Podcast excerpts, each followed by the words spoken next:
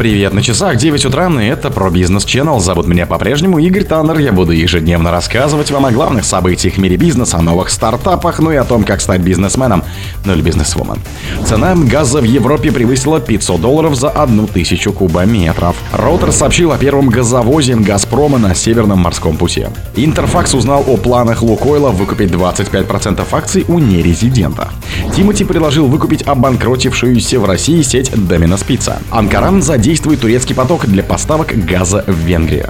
Юникло отказалась от аренды магазинов в России. Спонсор подкаста Глаз Бога. Глаз Бога это самый подробный и удобный бот пробива людей, их соцсетей и автомобилей в Телеграме. Цена газа в Европе превысила 500 долларов за одну тысячу кубометров. Стоимость газа на нидерландском хабе TTFIN британской биржи ICE 22 августа превысила 500 долларов за одну тысячу кубов впервые с 15 июня.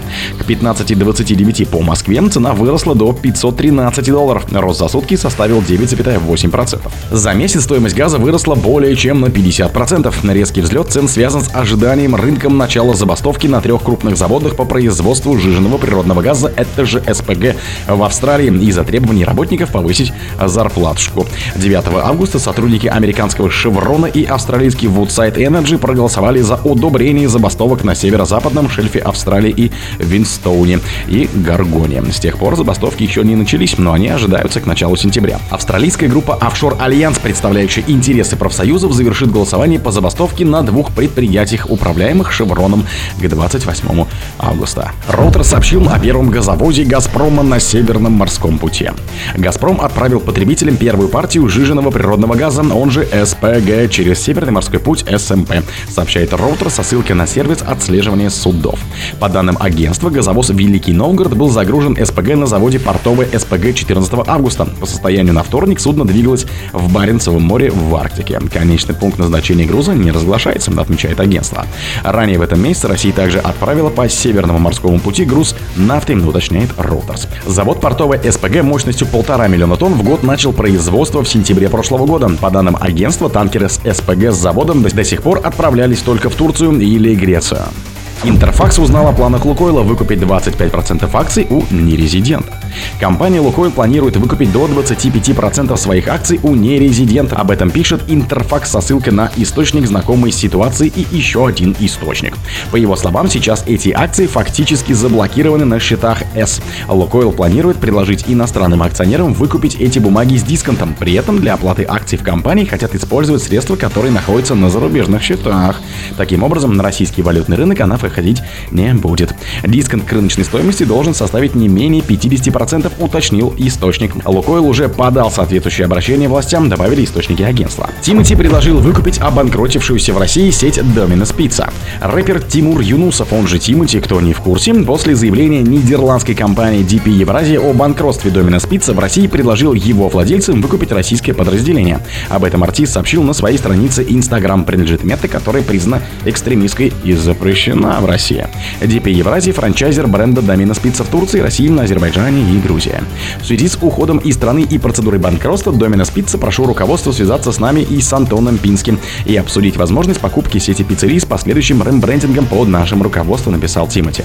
Рэпер подчеркнул, что с рестораном Пинским у них уже есть опыт успешного сотрудничества. В прошлом году они выкупили активы Starbucks в России и открыли в помещениях кофейн сеть под названием Stars Coffee. После начала военной операции на Украине и сокращения присутствия иностранного бизнеса в России, DP Евразии объявила об отказе от роялти и инвестиций на российском рынке. Однако рестораны продолжили работу, хотя их число сократилось. В марте их было 188, но к октябрю число сократилось до 171. Анкара задействует турецкий поток для поставок газа в Венгрию. Весной и летом 2024 года Турция поставит в Венгрию 275 миллионов кубометров природного газа по трубопроводу «Турецкий поток». Анкара впервые будет импортировать его в европейскую страну, которая не является ее соседом, отмечает издание. Стороны также договорились о развитии сотрудничества по использованию развитой инфраструктуры СПГ Турции и мощностей по хранению природного газа в двух странах в рамках общих интересов, пишет газета. Кто не в курсе, турецкий поток – это экспортный газопровод из России в Турцию через Черное море. Первая из двух ниток газопровода предназначена для поставок газа турецким потребителям, вторая – для газоснабжения стран Южной и Юго-Восточной Европы. Суммарная мощность турецкого потока составляет 31,5 миллиард кубических метров. Это по 15,75 миллиардов кубов каждая нитка. Поставки начались в январе 2020 года. Uniqlo отказалась от аренды магазинов в России. Японская розничная сеть магазинов одежды Uniqlo отказалась от аренды помещений для своих магазинов в России, передают в ведомости со ссылкой на одного из партнеров компании. Информацию подтвердили изданию владельцы торговых центров, где ранее находились точки Uniqlo.